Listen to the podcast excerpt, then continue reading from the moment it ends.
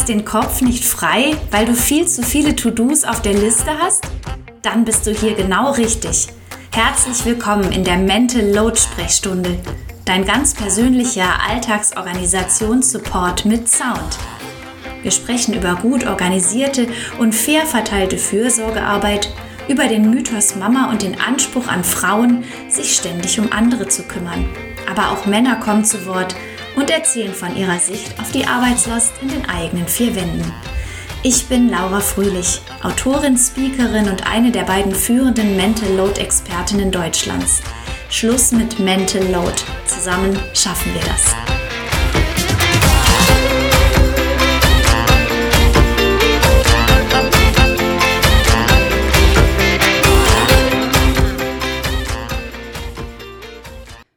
Für diese Folge von meiner Mental Load Sprechstunde habe ich mit Alexandra Zykunow gesprochen. Sie ist Spiegel-Bestseller-Autorin, Erfinderin und Co-Redaktionsleiterin des Magazins Brigitte B. Green und Head of Content Innovation und Redakteurin für feministische und gesellschaftliche Themen bei der Brigitte. Alex und ich kennen uns schon ein bisschen länger und wenn wir beide einmal ins Reden kommen, können wir so schnell nicht mehr aufhören. Wir haben über ihr tolles neues Buch gesprochen. Wir sind doch alle längst gleichberechtigt, das schon seit Wochen in den Spiegel-Bestsellerlisten steht. Es geht dabei um Bullshit-Sätze, um Dinge, die von Frauen erwartet werden, die grotesk sind und absurd. Und wir haben darüber gesprochen, wie schwer es auch ist, nach wie vor für Frauen nach der Elternzeit im Berufsleben wieder Fuß zu fassen. Alex kann sich so richtig schön aufregen. Wenn du also Lust hast auf eine halbe Stunde gutes Gespräch mit ziemlich viel Wut, aber auch vielen guten Ideen und Lösungsmöglichkeiten, dann wünsche ich dir jetzt ganz viel Spaß beim Zuhören. Hallo Alex, wie schön, dass du heute da bist und herzlichen Glückwunsch nochmal zu deinem Riesenbucherfolg. Wir sind doch alle längst gleichberechtigt, schon seit acht Wochen in der Spiegel-Bestsellerliste. Herzlichen Glückwunsch, mega cool. Hättest du das erwartet? Äh, hi, vielen Dank, vielen, vielen, vielen Dank. Äh, nee, also ne, jetzt kommt so die äh, bescheidene Alex. Ich habe schon, klar, ne, man denkt so drüber nach, so wird das einschlagen, wird das seine Nische finden, wird das ansatzweise mainstreamig sein. Und natürlich ist man sich dessen bewusst, so die Interviewanfragen vorher waren groß und äh, man schätzt ja so ein bisschen ein, wenn man auf Social Media unterwegs ist, man hat eine gewisse Community aufgebaut. Das heißt, meine Einschätzung war schon so, ja, also beziehungsweise entweder kann man es gar nicht einschätzen oder ich war so, okay, wenn ich es wirklich in diese Bestsellerliste schaffen sollte, dann wahrscheinlich eine Woche, maximal zwei, mhm. weil dann ebbt diese Welle ab, dann hat quasi meine ganze Community, die es kaufen wollte, gekauft und gelesen und dann ist es halt durch. Da war ich echt, so sind wir wieder mitten im Thema, da war ich schon sehr doll auf diesem Imposter-Syndrom unterwegs, dass ich gedacht habe, es ist ja nur meine Community, in Anführungsstrichen, die es kaufen wird, der Mainstream nicht. Als ob ich mir meine Community irgendwie dafür Geld in die Hand äh, drücke, damit sie das Buch kauft, das ist ja auch schon absurd, sie macht es ja. ja freiwillig. Aber ich habe trotzdem gedacht, außerhalb der Community wird es das nicht schaffen. Aber dass das jetzt acht Wochen lang jetzt einfach da drin ist, finde ich einfach unfassbar und unglaublich. Und ich weiß gar nicht, wann du das äh, sendest, aber jetzt quasi acht Wochen nach dem Erscheinen ist es da immer noch. Und es freut mich ähm, klar für mich selbst so, weil es natürlich auch mein beruflicher Erfolg ist. Aber was mich wahnsinnig, wahnsinnig freut, ist einfach, dass dieses Thema sich so lange in so einer Liste halten kann, die im Grunde ja wie so ein Gradmesser ist für quasi Mainstream gelesene, mhm. in allen Gesellschaftsschichten mehr oder weniger gelesene Bücher. Und das finde ich so krass. Das hätte ich niemals erwartet, dass das Thema Feminismus, ja, dieser unsexy, unrasierte, männerhassende, in Anführungsstrichen, Feminismus, es schafft, Mainstream-mäßig Frauen durch irgendwie alle Altersgruppen, keine Ahnung, hinweg irgendwie dazu zu bringen, dieses Buch zu kaufen. Das freut mich unfassbar doll für dieses Thema. Das kann ich tatsächlich nicht glauben. Das finde ich schon sehr, sehr krass. Ich finde es auch unglaublich. Und vor allem, Alex, wir gehen mal direkt ins Thema rein. Wenn ich ja, an genau. dich denke, denke ich immer sofort an die Bullshit-Sätze. Und ich sage dir kurz, warum die Bullshit-Sätze so wichtig sind. Du kannst gleich mal so die allerschlimmsten raushauen. Mhm. Diese Bullshit-Sätze setzen vor allem Frauen und ganz besonders Mütter so sehr unter Druck. Wir denken, sie sind wahr. Und du hast jetzt mal mit ein paar Mythen aufgeräumt, die absolut nicht stimmen können wir mal drei krasse Bullshit-Sätze besprechen. Ich glaube, ich mal mein Buch aufschlagen, kann ich ja vorlesen. Ähm, ja, also es sind einfach so Sachen wie, äh, keine Ahnung, Frauen wollen doch gar keine Karrieren machen in Wirklichkeit, ja? Oh ja, da, da habe ne? ich einen ganz schlimmen Artikel in der Zeit gelesen oh von Gott. einem, du weißt, von wem von wir sprechen. Typen. Ja, von einem Typen, einem Soziologieprofessor, meine ich, Ach, der ja, genau ich das, ja. genau das hat der so ähm, gesprochen. Im Prinzip, der, die Belastung von Frauen und so weiter liegt nur daran, weil die wollen ja nur zu Hause bleiben. Ja, Alex, was ist deine Meinung dazu? Ja, das Ding ist, es ist halt einfach von, und das, ich erinnere mich an diesen Artikel, da brechen schon mir bei mir alle Sätze durch und ich kann Worte gar nicht mehr aussprechen, weil schon wieder die Wut alles blockiert. Ich erinnere mich an diesen Artikel, der war letztes Jahr, ich habe mich darüber wahnsinnig ja. aufgeregt, weil das halt nicht nur irgend so ein, keine Ahnung, Onkel, Hausmeister, Günther-Typ, sondern halt ein Soziologieprofessor so. Also mhm. Also jemand, der sich einfach auch, der A forscht und B sich damit beschäftigt, wie sich quasi verschiedene soziologische, gesellschaftliche Schichten entwickeln und bla. Und das heißt, natürlich hat er eine wahnsinnige Glaubwürdigkeit, aber ich, hab, ich hätte seinen Artikel äh, einfach Absatz für Absatz zerpflücken und einfach Gegenbeispiele und Gegenstudien, mhm. nicht nur Beispiele, sondern Studien liefern können. Es ist einfach so, dieses Frauen wollen auch gar keine Karrieren machen, ist einfach von vorne und hinten lässt sich das mit Studien zerlegen. Du beginnst mit Sachen wie, oder andersherum, ähm, es ist nicht so, dass Frauen keine Karriere machen wollen, sondern dass das System nicht will, mhm. dass Frauen diese Karriere mhm. machen. Das ist sozusagen das, was, wo ich im Buch mit einsteige. Und das System sind im Grunde ArbeitgeberInnen, KollegInnen, äh, irgendwelche Personaler, die dich irgendwie einstellen, die wollen das nicht. Sie brechen im Grunde jede Mutter, die diese ansatzweise diese Karriereleiter nach oben steigen will, ab. Und mhm. das heißt, es ist zwangsläufig gar nicht möglich für Frauen, so gut wie gar nicht möglich für Frauen, Karrieren zu machen. Und das beginnt mit solchen Sachen wie, wenn sich gleichqualifizierte Frauen und Männer auf einen Job bewerben, haben Studien herausgefunden, werden die Frauen per se schon mal von ihrer Kompetenz her eine Schulnote tiefer eingestuft als Männer. Mhm. Das einfach schon mal per se, obwohl sie gleich qualifiziert sind. Wenn sie dann Gehälter verhandeln, kann man sich in etwa ja vorstellen, wenn es dann heißt, Frauen müssen einfach besser verhandeln, haha. Wenn du von vornherein schon eine Schulnote tiefer eingestuft bist, was deine Kompetenzen angeht, kannst du dir ja in etwa vorstellen, wie sich da wahrscheinlich deine Gehaltsverhandlung äh, abläuft. Wenn es dann heißt, naja, aber so klug, smart, erfahrt, erfahren, wie sie ist, ist sie gar nicht.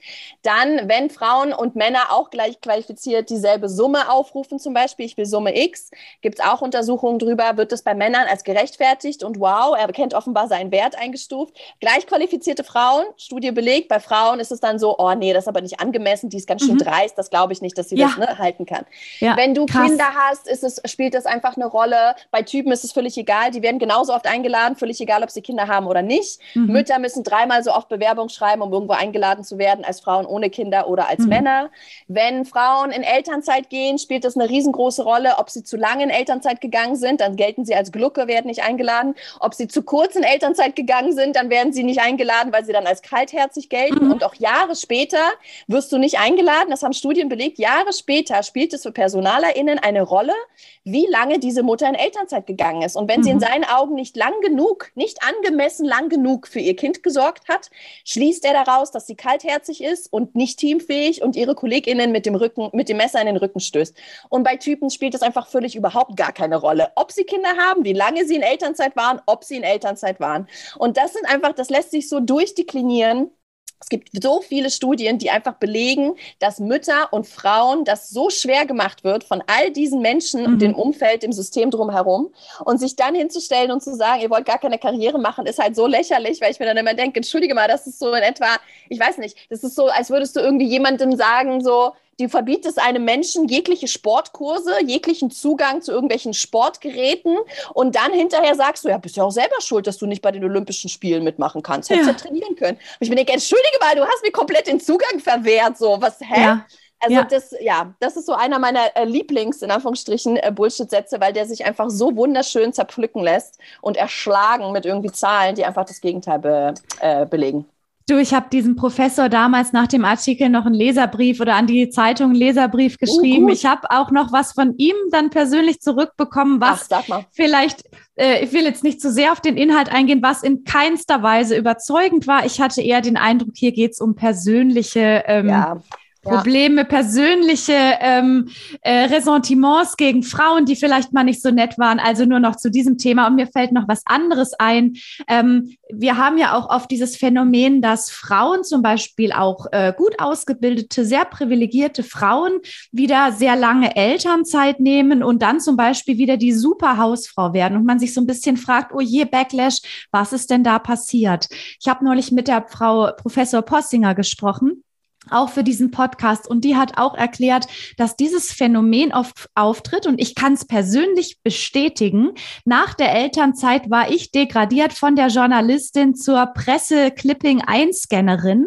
Was habe ich gemacht? Ich dachte, ich bin nicht gut in meinem Job, habe noch ein Kind bekommen, war dann in Elternzeit und habe dann angefangen, Babymützen zu häkeln und mich dazu verkünsteln, um, wenn ich schon im Job gescheitert bin, zumindest muttermäßig zu performen. Und das, was mir da passiert ist, was ich im Nachhinein denke, oh Laura, warum hast du da nicht die Augen aufgemacht? So vielen Frauen passiert und das kann man heute auch noch gut beobachten. Also dieser Backlash ist, steht zum Beispiel auch im Zusammenhang damit, dass Frauen nach der Elternzeit wirklich aus dem Job gemobbt werden oder diskreditiert Ach, werden. Krass, den und, Zusammenhang habe ich noch gar nicht gewusst. Genau. Also ich genau. kenne ich kenn sozusagen, ich kenne das Backlash, die mhm. Retraditionalisierung. Also davon habe ich auch schon gelesen und wurde mir von Expertinnen auch erzählt, dass, dass wir gerade gerade bei Frauen, die eigentlich aufgeklärt, vermeintlich links, urban, feministisch, plötzlich in diese tradierten Rollen zurückfallen. Und ich hatte auch mal mit einer Soziologin darüber gesprochen, warum das eigentlich so ist. Und sie meinte, oder warum sie das nicht sehen und ihre Augen dann nicht aufmachen. Und sie meinte, naja, niemand möchte gerne mit dem Finger äh, darauf hingewiesen werden, dass man vielleicht doch nicht so aufgeklärt und feministisch und emanzipiert mhm. unterwegs war, wie man dachte. Aber mhm Sie hat mir den Sinnzusammenhang sozusagen so krass nicht äh, erklärt. Ich kenne das. Also klar, schreibe ich auch darüber im Buch im Sinne von, wenn Frauen zurückkehren, ne, das ist ja auch ein Schlupfloch, da sind wir wieder beim System, unseres Antidiskriminierungsgesetzes, mhm. weil in unserem Antidiskriminierungsgesetz steht nicht drin, dass man nicht diskriminiert werden darf aufgrund seiner Elternschaft oder Mutterschaft. Das mhm. heißt, ne, ich darf nicht diskriminiert werden, völlig zu Recht, aufgrund meiner sexuellen Orientierung, Hautfarbe, Herkunft und so weiter, Religion, absolut richtig. Aber in dieser Aufzählung steht steht eben nicht oder aufgrund meiner Mutterschaft oder Elternschaft. Folglich kennt es das Gesetz nicht. Folglich kann ich auch nicht klagen und sagen, hallo, ich wurde diskriminiert und am ersten Tag nach meiner Elternzeit entlassen. Da wird der Gesetzesgeber sozusagen sagen, ja gut, kennen wir nicht. Es gibt kein Gesetz, was dich davor schützt. Du hast Pech gehabt. Mhm. Aber dass das der Grund ist, ich komme, es macht ja voll Sinn. Ich bin motiviert, ich komme zurück, ich habe meinen Job nicht mehr oder werde gefeuert oder werde äh, mir wurde gesagt, ich kann nicht genauso gut performen wie vorher. Naja, natürlich nicht. Ich habe ja auch Schlafmangel und Kinder. Irgendwie sollte man ja darauf ja vielleicht Rücksicht nehmen, aber okay. Und dann wird man gefeuert. Diese Degradierung findet statt. Mhm. Ach, und das, und deswegen fange ich an, weil ich natürlich nicht weiß, dass das das System ist, das Böse, fange ich an, mich selbst anzuzweifeln. Und deswegen gehe ich sozusagen selbst freiwillig in diese Retraditionalisierung zurück. Das ist ja krass. Ja, und vor allem, ich meine, du fühlst dich im Job degradiert. Und ich weiß noch ja. genau, wie es bei mir war. Ich war nach dem ersten Kind mit meinem Mann bei einem Geschäftsessen von seiner Firma. Es hat kein Mensch mit mir gesprochen, außer so Sachen wie, na, wie geht's dem Kleinen? Ja, Was macht die Elternzeit? Und ich kam mir vor, auf einmal zum ersten Mal in meinem Leben, als werde ich gar nicht mehr als erwachsene, eigenständige Person betrachtet, sondern nur, mhm. ach, da hat der Herr hm, hm, hm, sei, äh, seine Frau mitgebracht, ja, die, die ist mit dem Kind zu Hause, die Mutti. Äh, und ja. dann sozusagen dieses, von allen Seiten habe ich mich so schlecht gefühlt, dann habe ich so zu, zumindest gedacht, da muss ich in der einen Sache jetzt wenigstens performen. Ja, also das kriege ich muttermäßig auch noch einen ja. auf den Deckel. Ne? Und ja. dann habe ich wirklich, ich habe gebastelt und gebacken, obwohl ich der Typ gar nicht bin. Und habe echt gedacht, wie kann ich zumindest jetzt in dem Bereich hier alles geben, Ach, damit krass. ich mir wieder so ein bisschen ähm, Renommee verschaffen kann. Also das finde ich jetzt echt wieder so ein, ehrlich gesagt, echt so ein Mindblow-Moment, weil klar, es gibt verschiedene ähm, ähm, wie soll ich sagen, es gibt verschiedene ähm, Grunderuierungen, warum viele Mütter eben sich gezwungen fühlen, diese dreistöckigen Regenbogentorten mhm. und diese designpreisverdächtigen Schultüten zu basteln oder auch ne, diese, diese Pausenbrotinhalte zu zelebrieren. Und da gibt es ja auch so Gedanken drüber, zum Beispiel Theresa Bücker, ne, die Feministin und Journalistin, die den auch äußert, ähm, äh, dass Mütter ja gar nicht anerkannt werden in mhm. all dem, was sie tun, auch genau. zu Hause nicht, in Ganz ihrer genau. Care-Arbeit nicht. Und dass sie deswegen, um endlich da mal wenigstens mhm. ansatzweise Anerkennung zu bekommen, basteln wie die Blöden und ja. kochen und backen. Aber dass das ja auch damit zusammenhängt, dass sie im Job degradiert werden und sich da so, so fühlen, als wären sie nichts wert. Wobei ich auch nicht sagen will, dass nur weil man im Job erfolgreich, hat, erfolgreich ist, nur dann was wert ist. Aber dass du degradiert wirst und deinen Job verlierst und du das Gefühl hast, du bist selber schuld, das ist ja krass. Natürlich treibt dich das dann in die andere Richtung. Und dann sagst mhm. du, gut, dann häkel ich jetzt wenigstens Mützen ja, und werde ja. da rekordverdächtig, damit ich da wenigstens Anerkennung kriege. Patricia Camarata, die kennst du ja auch. Sie ja. hat das ja auch gesagt. Ne? Sie sagt ja auch so, klar, backen Mütter wie bescheuert diese ganzen Torten, weil sie einfach sonst für ihr Klo putzen und ihr sich mhm. um das Kind kümmern und den Brokkolibrei stampfend keine Anerkennung kriegen. Ja. Also stampfen sie nicht nur den Brokkolibrei, sondern backen irgendwie dreidimensionale Regenbogentorten, mhm. um mhm. wenigstens da mal Applaus zu bekommen. Aber du hast natürlich vollkommen recht. Das hängt natürlich auch mit der Degradierung im Job zusammen. Krass. Ja, und vor allem auch mit der Sicht, du sprichst schon wieder was ganz Wichtiges an mit der Sicht auf Arbeit. Ne? Hubertus Heil hat neulich verkündet, die Renten steigen. Das wäre eine gute Nachricht für alle die Menschen, die das Land am Laufen halten. Und dann denke ich sofort wieder, okay, da wollen wir aber noch über andere Menschen sprechen, die das Land am Laufen halten, die aber garantiert keine Rentenerhöhung bekommen, sondern die ein großes Risiko haben, im Alter arm zu sein. Und dann ja. fragen wir uns, warum wird diese Arbeit nicht anerkannt? Ne? Und warum fängt man dann an, auf einem gewissen Niveau zu performen als Mutter und ja. setzt damit natürlich ganz unbewusst und ohne Absicht wieder andere massiv unter Druck. Ne? Ja. Also du, du denkst warum backen die alle so tolle Sachen und fotografieren das und ich ich fühle mich schlecht und die machen es aber einfach auch nur, weil sie denken, ja, äh, mir fehlt einfach Anerkennung für Fürsorgetätigkeit, mir fehlt ja. Anerkennung im Job und so weiter. Und deshalb wiederum, Alex, so ein Buch wie deines, das einfach nochmal zeigt, das System ist das Problem, ne? Aber dann werden wieder unter den Frauen, wird wieder die Schuld verteilt, so ja, von wegen, wenn die so viel backen und tun und häkeln, dann sind sie selber schuld. Nein, Leute. Ja, genau, sie sind dann selber schuld. Genau, sie sind genau. selber schuld oder sie sind selber schuld und machen dann auch noch Druck auf andere. Ja. Und dann bist du wieder dabei, das ja. Problem für die ganze Chose bei den bösen Frauen zu suchen, genau. die ja selber schuld sind und auf andere Frauen äh, ne, Druck ausüben. Und ich habe das einfach auch so, so oft in diesem Buch und überhaupt, dass ich einfach in meiner Denke und ich bin so froh, dass wir im Grunde ja schon komplett einsteigen mit der Systemkritik, dass wir immer, das, also das ist echt so mein Trick 17, wenn es dann wieder heißt, ja, Frauen sind ja selber schuld oder Frauen mhm. wollen ja angeblich dies nicht oder angeblich das nicht immer wieder zu fragen, ja, warum ist denn das so? Mhm. Weil mhm. das, da fällt der Groschen sehr, sehr schnell. Mhm. Weil du kannst dann, ne, warum ist denn das so? Ja, weil sie es wollen. Wo ich mir denke, welcher Mensch würde sich freiwillig verausgaben von irgendwie 5.30 Uhr früh bis irgendwie, das ist ja auch diese Argumentation, Frauen wollen zu Hause die Verantwortung ja gar nicht abgeben. Weil das mhm. ist ja so einfach so zu sagen, und das ist Entschuldigung auch so dumm, mhm.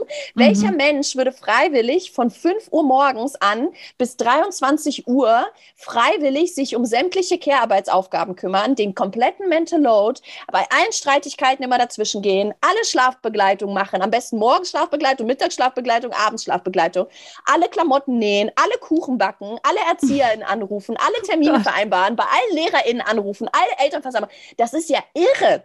Mhm. Und wenn mhm. du dann davon redest, es braucht ein Kind, ein Dorf, um ein Kind großzuziehen, und dann sagst du, nein, nein, es braucht gar kein Dorf, es braucht nur einen einzelnen Menschen. Das ist ja allein physikalisch und von der mhm. Zeit, es ist ja unerfüllbar, es ist ja unmachbar. Mhm. Und sich dann hinzustellen und zu sagen, klar, ihr seid ja selber schuld, dass ihr euch verausgabt und dem Burnout entgegenlauft. Das ist, mhm. weißt du, das ist ja so, als würdest du sagen, es ist klar, ihr seid ja selber schuld. Ihr seid ja, ihr habt ja selbst Bock, masochistisch zu sein und euch irgendwie komplett zu verausgaben, körperlich, finanziell, psychisch, euch komplett kaputt zu machen.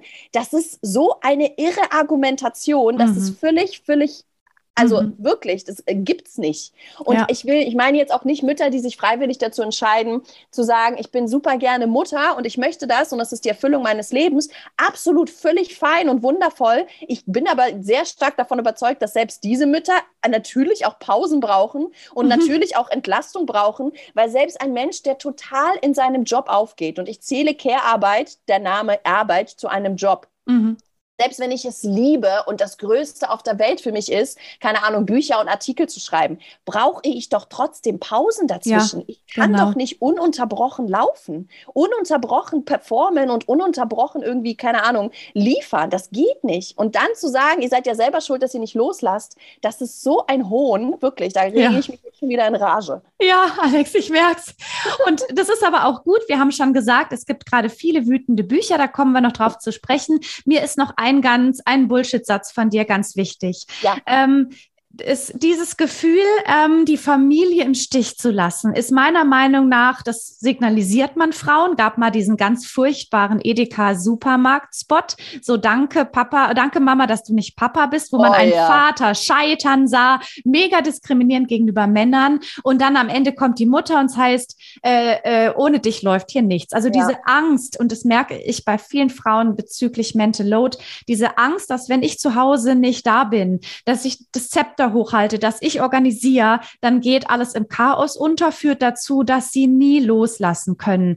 Und genau das wird aber auch ähm, ja zementiert, zum Beispiel auch ähm, durch diese Werbespots oder dieser Eindruck und ganz besonders durch einen Bullshit-Satz. Wie, ähm, wie, wie schafft das denn deine Familie, wenn du am Wochenende jetzt mit deinen Freundinnen unterwegs bist? Ja, so in die du Richtung. dein Kind nicht, genau, vermisst du dein Kind nicht, wenn du zu Hause bist.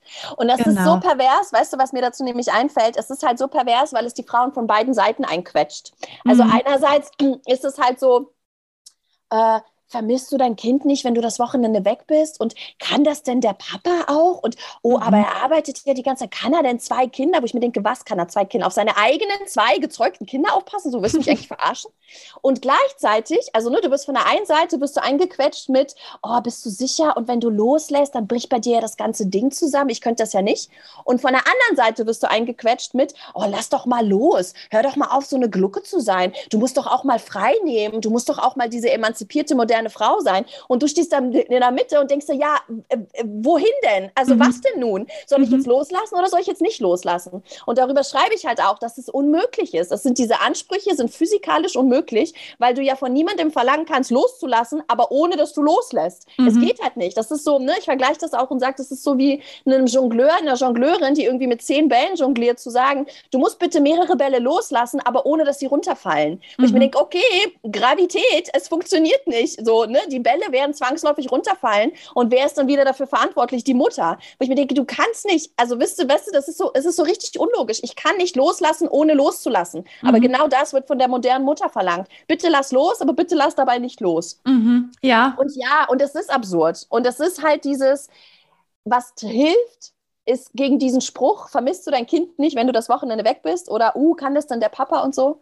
Was wirklich oft hilft, ist auch da zu fragen und es umzudrehen und zu mhm. sagen, ah, interessant, würdest du das eigentlich einen Typen auch fragen? Ja. Würdest mhm. du Markus, irgendwie, keine Ahnung, Vanya, Hassan, wem auch immer du begegnest, würdest du ihn fragen, wenn er auf Dienstreise ist, von Mittwoch bis Sonntag, boah, Markus, aber Mittwoch bis Sonntag vermisst du da dein Kind nicht? Wie macht Oder das deine der, Frau denn zu Hause genau, ohne kann, dich? Genau, schafft das deine Frau denn Mittwoch bis Sonntag ihre eigenen Kinder zu bespaßen ohne dich? Bricht da nicht das ganze System zusammen?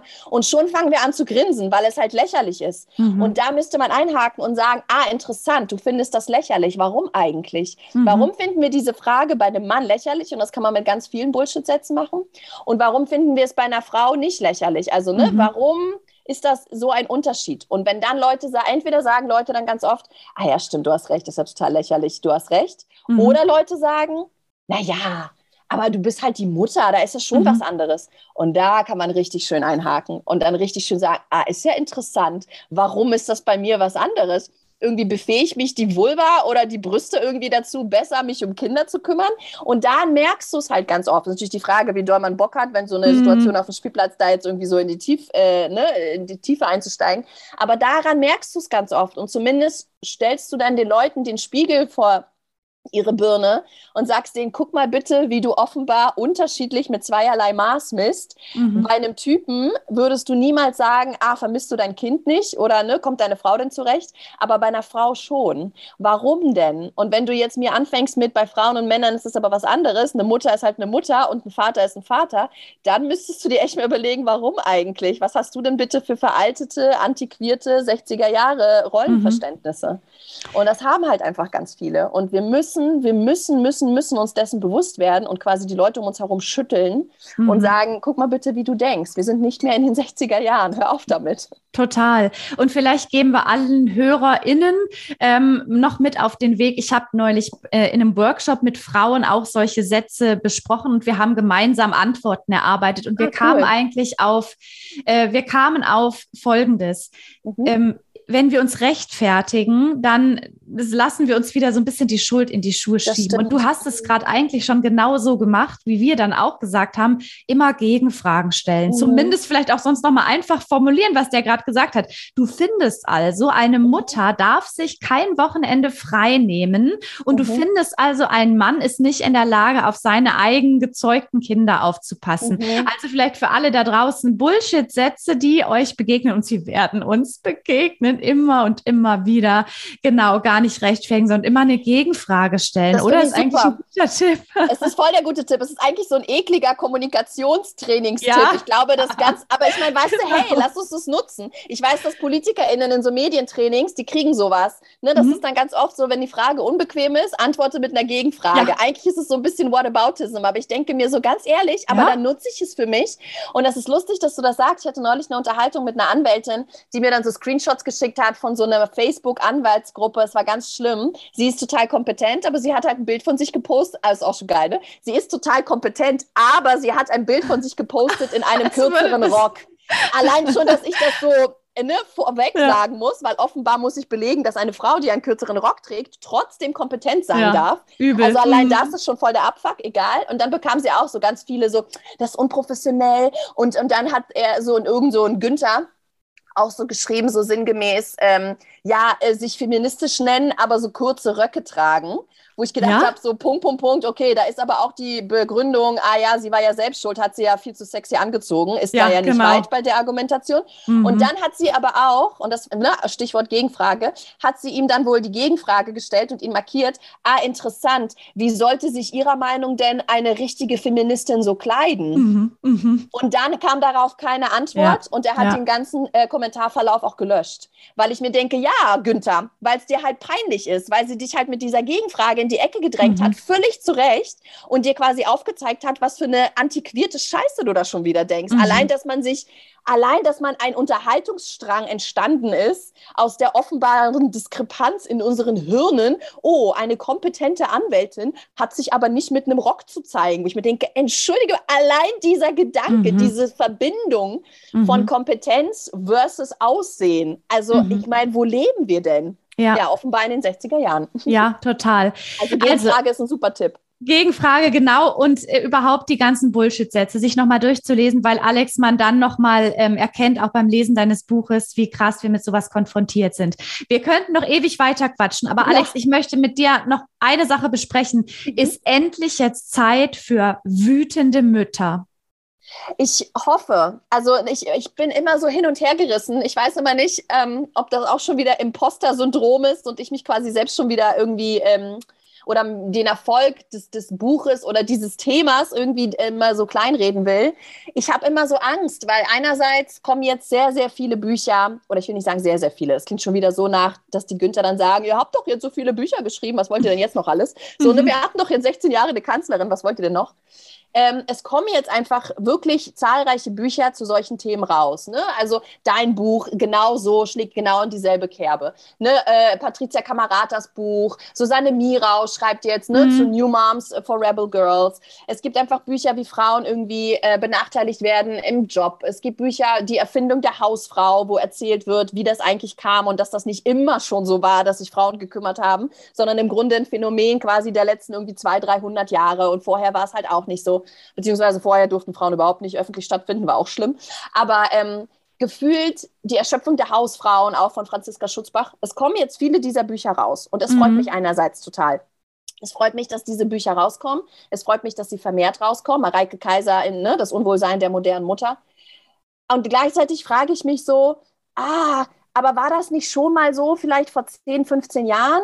Also, ne, als irgendwie vor, hm. ich weiß gar nicht, so fünf, sechs Jahren auch Margarete Stokowski ihr Buch hatte oder Sophie Passmann ja auch, ne, alte weiße Männer geschrieben hat. Und ich habe dann immer so Angst, dass ich denke, es fühlt sich jetzt an nach, yeah, Durchbruch. Wir haben es endlich in den Mainstream geschafft. Und dann habe ich aber schon wieder Angst und denke mir, ja, aber vielleicht gab es das vor zehn Jahren auch schon. Mhm. Und vielleicht gab es das vor 25 Jahren auch schon. Ja. Und irgendwie hat sich dann trotzdem nichts getan. Aber wenn ich dann irgendwie mit meiner Lektorin zum Beispiel auch spreche und sie dann sagt, so, nee, nee, also es ist jetzt schon ein sehr großer Hype. Und äh, das ist jetzt so Nähkästchen bla. Am liebsten hätten sie es gehabt, dass ich zum Beispiel mein Buch schon vor einem Jahr rausbringe, weil sie eben gemerkt haben, oh, da kommen sehr, sehr viele Bücher aus dieser Richtung raus. Mhm, mhm. und Alex, willst du nicht schon vorher fertig sein, ne? damit man, damit die nicht quasi gegeneinander konkurriert? No pressure. Genau, wo ich auch gedacht habe, so, nee, und außerdem, ich will nicht schon wieder diese Märchen streuen von Frauen konkurrieren gegeneinander, weil sie dieselben Bücher schreiben. Wir sollen schön mal viele Bücher schreiben, parallel, dass man davon quasi Bücherregal erschlagen wird. Mhm. Aber ich hoffe, hoffe, hoffe, dass vielleicht es jetzt wirklich mal ein bisschen dieses ganze Thema rausschafft aus, dem, aus der Bubble und mhm. aus diesen feministischen Kreisen und wirklich auch mal rausschafft zu den ganz normalen, in Anführungsstrichen, ganz normalen, sich damit nicht viel beschäftigenden Müttern aus, oder Frauen aus vielen verschiedenen Berufsschichten, aus vielen mhm. verschiedenen ne, demografischen Land, Stadt, weil am Ende betrifft es einfach uns alle. Mhm. Gleichzeitig ist es natürlich das Problem, da sind wir wieder beim Stichwort Intersektionalität. Es müssten noch viel mehr Frauen und das ist auch schon wieder der Zugang. Ne? Ich meine, wir sind mhm. alle weiß und wir haben alle Partner und das ist halt mhm. auch ein großes Problem. Ne? Es ist, wir haben natürlich das Privileg und die Zeit gehabt, uns überhaupt hinzusetzen und diese Bücher zu schreiben. Es braucht diese Bücher von Frauen of Color, es braucht solche Bücher von Alleinerziehenden, mhm. ne? es braucht solche Bücher von Frauen irgendwie mit Kopftuch, mit Kindern mit Behinderung. Es muss noch viel, viel breiter gestreut werden, weil die meisten Bücher natürlich sprechen größtenteils eben weiße Frauen an, sehr privilegierte Frauen, mhm. Frauen, die überhaupt die Zeit und das Geld haben, sich solche Bücher zu kaufen, sich hinzusetzen und diese Bücher zu lesen. Das ist natürlich auch ein Problem. Aber es zeigt eben auch, wie krass am Anfang wir halt immer noch sind. Mhm, und ja. ich glaube und denke, dass es sehr, sehr wichtig ist, dass gerade diese weißen privilegierten Frauen, die eben von denen du anfangs auch sprachst, sich jetzt plötzlich wieder retraditionalisieren, mhm. dass gerade diese bitte es nicht tun, dass mhm. gerade diese ja. bitte solche Bücher lesen und vorangehen und Forderungen stellen und mhm. die, die es sich auch leisten könnten, theoretisch ihren Job zu verlieren, dann eben zu ihren Chefs gehen und sagen, entschuldige mal, hast du eigentlich einen an der Waffel? Ich verklag dich, wenn du mir meinen Job nicht zurückgibst. Ich mhm. übertreibe jetzt, aber es sind genau diese Frauen mit diesen Privilegien, die da vorangehen müssten, weil eine Alleinerziehende wird nicht hingehen und sagen, äh, entschuldige mal Chef, ich verklag dich sonst, weil der wird sagen, okay, ciao, und dann ist sie am Arsch. Ne? Mhm. Oder eine Frau marginalisiert auf Color wird das auch nicht machen, weil sie Angst hat, ihren Job zu verlieren, weil es für sie schon so viel schwieriger war, den überhaupt zu bekommen. Mhm. Also ich hoffe, ich hoffe, ich hoffe, Frauen dürfen jetzt wütend sein. Ich möchte, dass viel mehr Frauen wütend werden. Ich möchte, dass viel mehr auch marginalisierte Frauen wütend werden. Und damit das passiert, müssen, glaube ich, sehr, sehr viele weiße privilegierte Frauen vorangehen und sagen, so Leute, nicht mehr. Ich kämpfe jetzt für meinen Scheiß, aber auch für den Scheiß der anderen Frauen, die die Kraft nicht haben. So geht das halt nicht weiter.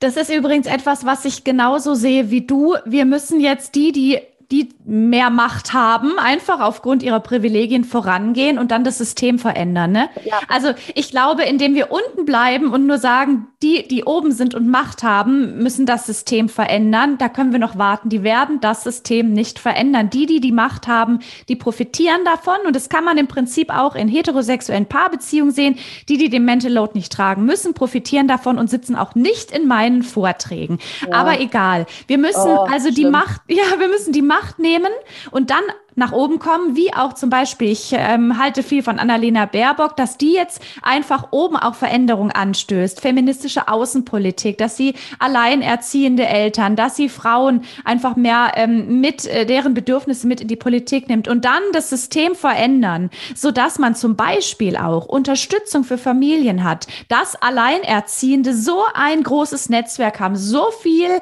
so ein super System, auf das sie sich verlassen können, dass sie Bücher schreiben können. Und ja. dass sie mutig äh, zum Chef oder zur Chefin gehen können und sagen, hey, so nicht, nicht mit mir. Es gibt hier ein Gesetz und ich werde hier von dir nicht diskriminiert und ich habe hier ein Netz um mich herum, ein Sicherheitsnetz und kann mir auch leisten, meine Forderungen wirklich zu formulieren. Denn das können sie, wie du gerade so schön gesagt hast, einfach nicht. Nein, und ich, ich meine, ich bin total bei dir. Und ja, wir haben erstmalig seit, glaube ich, 60 Jahren ein paritätisch aufgestelltes Bundeskabinett. Aber wir sehen es halt auch schon wieder, ne? Also ja, ich, Anne ja, ja. Spiegel, so, ne? Wer geht als, es ist schon wieder so bezeichnend. Und ich weiß, ja, es ist kompliziert und sie hat Fehler gemacht. Das ist schon alles klar. Andere machen auch Fehler, andere Männer machen auch Fehler. Aber es ist so bezeichnend, dass die erste Ministerin, die zurücktritt, diejenige ist, A, eine Frau und B, die mit vier Kindern. Es mhm. ist schon wieder so bezeichnend. Wer geht mhm. als erstes? Die Mama. Es ist, ne, und deswegen, und ja, Annalena Baerbock, aber es braucht noch so viel mehr Annalena mhm. Baerbocks.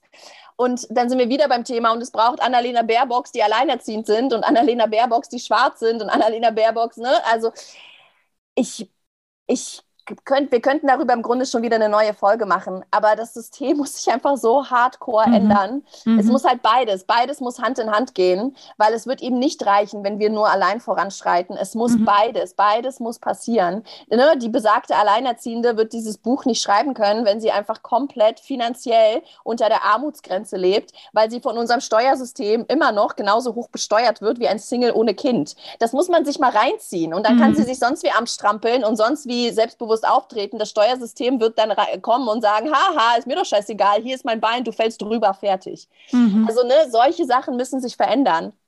Und das ist, ja, es muss Hand in Hand gehen. Wir von unten mit den Privilegien müssen Druck ausüben, aber die oben müssen es halt auch, weil es ist, es, ne, es, es, es wird sich nicht verändern, wenn nur Frauen sich abstrampeln und die da oben sitzen und Däumchen drehen und sich denken, ach ja, strampel mal, ich mache mhm. trotzdem mein Ding weiter. Alex, wir haben noch so viel zu tun. Ja, ich, möchte noch, ich möchte noch abschließen mit einer Sache, warum ich äh, froh bin über Frauen wie dich, die auch Wut haben und die den Mut haben, diese Wut auch zu artikulieren. Denn was mir gerade aktuell Sorgen bereitet, ist dieses Geduldspostulat, äh, das an Frauen und Mütter gerichtet wird. Das heißt, ähm, im Prinzip haben wir sehr viel errungen mit äh, den modernen Erziehungsformen, dass wir Kinder auf Augenhöhe ähm, betrachten, dass wir ihre Bedürfnisse ernst nehmen. Aber das Ganze richtet sich meiner Meinung nach schon wieder viel zu sehr an die Mütter, denn die fühlen mhm. sich dafür verantwortlich. Mhm. Und solange nicht die Väter sich auch hier hinstellen und Einschlafbegleitung machen ja. und äh, auf die Bedürfnisse brüllender Kleinkinder eingehen, und zwar ganz normal im Alltag und nicht als Super Daddy dann beklatscht werden, lasse ich mir von niemandem sagen, dass ich als Mutter immer zu geduldig sein soll. Und ich finde es ganz schlimm, dass Frauen, dass ihre Wut, ihre ähm, auch mal ihr Stress, der einfach entsteht durch das System, jetzt im Prinzip mit diesem Geduldsdiktat immer so ein bisschen wieder ähm, ja gemindert wird. Und ich möchte auch meine Tochter nicht dazu erziehen, dass sie als Frau geduldig und achtsam und bedürfnisorientiert auf ihre Umwelt eingeht. Und Alex, deshalb bin ich über jede wütende Frau sehr dankbar, dass meine, Töch meine Tochter sieht, Frauen dürfen und müssen wütend sein, sonst verändert sich nichts. Ne? Aber ganz viele können es nicht. Insofern, Alex, Heldin. Also ja, ich glaube, das, was du anschneidest, ähm, wird auch in Teilen schon auch ähm, in der bedürfnisorientierten Bubble äh, auch mit kritisiert. Mhm. Also, ne, das gibt ja auch Frauen, die im Grunde Bedürfnisorientiertheit irgendwie coachen und, und weitertragen und Bücher dazu schreiben, die sich gleichzeitig aber auch dagegen auflehnen, es zu schwarz-weiß zu sehen, genau damit das nicht passiert. Dass mhm. Bedürfnisorientiertheit nicht bedeutet, man hat sich nur auf die Bedürfnisse der Kinder zu fokussieren, mhm. sondern das Bedürfnisorientiertheit bedeutet, dass auch die Bedürfnisse aller in dieser Familie ja. eine Rolle spielen. Und wenn die Bedürfnisse von allen, aka der Mutter, nicht erfüllt werden, dann ja, um Gottes Willen, darf diese Mutter, so verstehe ich das, einfach irgendwann auch ausrasten, mhm. so wie ein kleines Kind und sagen, meine fucking Bedürfnisse werden hier nicht gesehen. Ich flippe aus, um endlich mal darauf aufmerksam zu machen. Mhm. Also ja, natürlich meinen wir jetzt nicht damit, dass man irgendwie ständig seine Kinder anbrüllt und denen irgendwie sagt, so fuck off mehr oder weniger. Natürlich das nicht. Aber ich weiß schon, was du meinst. Dass natürlich diese ganzen, das ist ja wieder das Thema der, der ganzen Erziehungsratgeber, die jetzt rauskommen und dieser ganzen, ne, Anne Dittmann hat darüber ja auch geschrieben, so dieses, dieses Verunsichern der Eltern. Mhm. Ihr dürft ihm das nicht zu essen geben. Jetzt irgendwie neue Studie, ihr dürft ihm jenes nicht geben. Und wenn ihr die irgendwie zu lang vom Fernseher parkt oder weiß der Geier, passiert irgendwie jenes in ihren Gehirnen. Ich kenne mich da nicht aus, aber ich weiß, dass mein Freund zum Beispiel, und der ist Pädagoge, dass er mhm. sagt, Erziehungsrat Ratgeber war einfach nur so ein Ding, um irgendwie Mütter beschäftigt zu halten. Ja. Again. Und nur um irgendwie Eltern zu verunsichern. Und er sagt so, die besten, aber es ist natürlich auch, Die besten er äh, Erziehungsratgeber sind immer noch quasi so die Sensoren in den Hirnen der Eltern selbst. Mhm, ja. Wenn sie selbst wissen, was gut ist und was nicht. Das ist natürlich auch eine sehr privilegierte Einstellung, weil es gibt ja einfach auch ne, Eltern, die schlagen und Eltern, die irgendwie ihre Kinder nicht auf Augenhöhe betrachten. Also das meint er damit nicht. Aber ähm, wenn wir von Eltern sprechen und von Müttern, die ne, Beziehungen auf Augenhöhe führen mit ihren Partnern und Beziehungen auf Augenhöhe führen mit ihren Kindern und eigentlich alles einigermaßen gut ist, dann ist er halt der Meinung und sagt dann so ganz ehrlich, dann kippt dieser Erziehungsratgeber in die Tonne, hört auf, mhm. euch zu verunsichern. Und ja, ich weiß, was du meinst. Es ist so dieses, ich darf doch als Mutter, mir darf doch auch mal die Reißschnur nee, wie heißt das? Die Schnur reißen. Hutschnur. Die Hutschnur, die Reißleine reißen. Die Reißleine und die Hutschnur.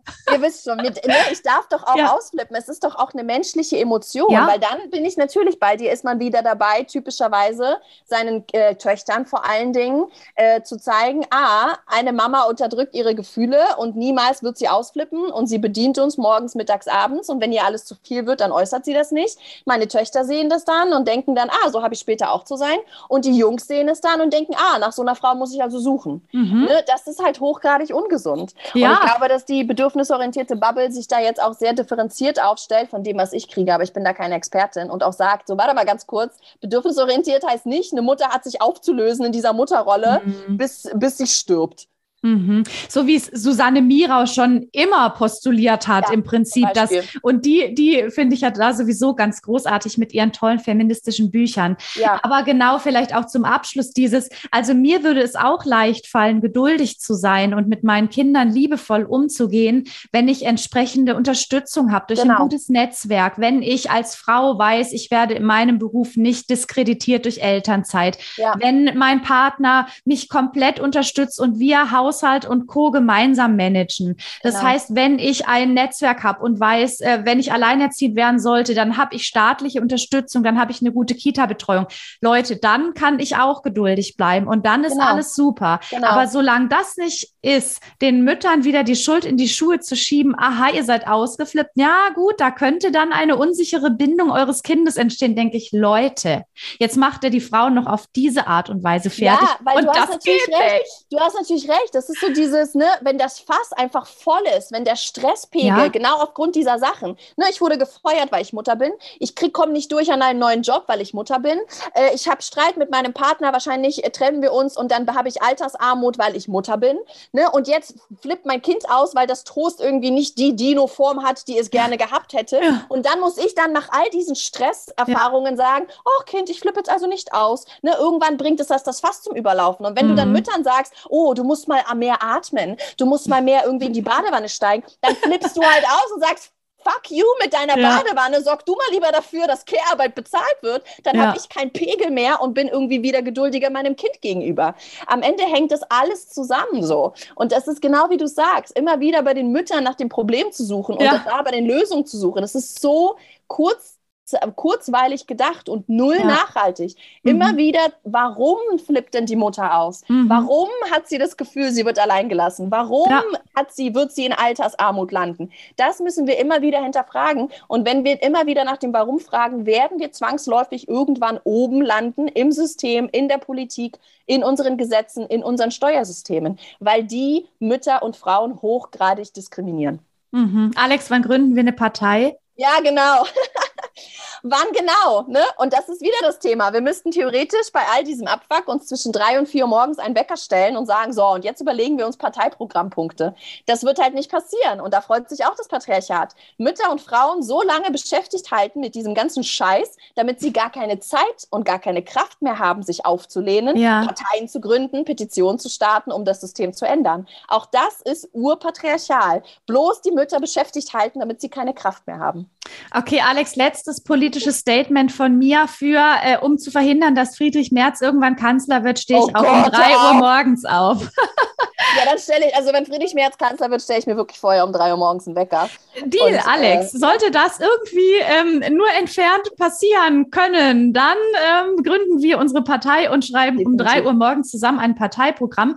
Äh, jetzt zum Abschluss nochmal an alle ZuhörerInnen da draußen. Lest dieses wunderbare Buch. Seid mhm. wütend mit Alex. Nehmt sie auch als Vorbild. Es ist wichtig, wütend zu sein, auch für unsere Kinder, für unser System und für alle die, die eben nicht Zeit und Kapazitäten haben, um sich mit feministischen Themen zu beschäftigen, weil sie einfach unter all diesen Strukturen, diesem schwierigen System leiden. Insofern Buch lesen, Alex auf Instagram folgen und äh, vor allem auch nochmal Bullshit-Sätze kontern mit Gegenfragen. Das yes. ist vielleicht unser Learning der Stunde. Ja, wirklich. Gegenfragen, nach dem Warum fragen und es auf Typen drehen. Aha, würdest du diese Frage auch einem Mann stellen? Ganz das genau. Sind echt, das sind so die guten Tipps, um das zu parieren. Alles klar, Alex, es war wunderbar, dass du zu Gast in meinem Podcast warst und äh, hoffentlich bald wieder. Und ich wünsche dir weiterhin ganz, ganz viel Erfolg mit deinem tollen Buch und ich freue mich aufs nächste. Ich freue mich auch. Vielen Dank, dass ich da sein durfte. Tschüss, Alex. Ciao. Wir sind doch alle längst gleichberechtigt. Ja, von wegen. Ich glaube, in unserem Gespräch wurde nochmal deutlich, dass wir noch einiges zu tun haben. Wie gut, dass es Alex Buch gibt und ich wünsche dir ganz viel Spaß beim Lesen. Und ich würde mich riesig freuen, wenn du diesen Podcast bewertest. Und dann hören wir uns bestimmt bald wieder hier bei Lauras Mental Lautsprechstunde.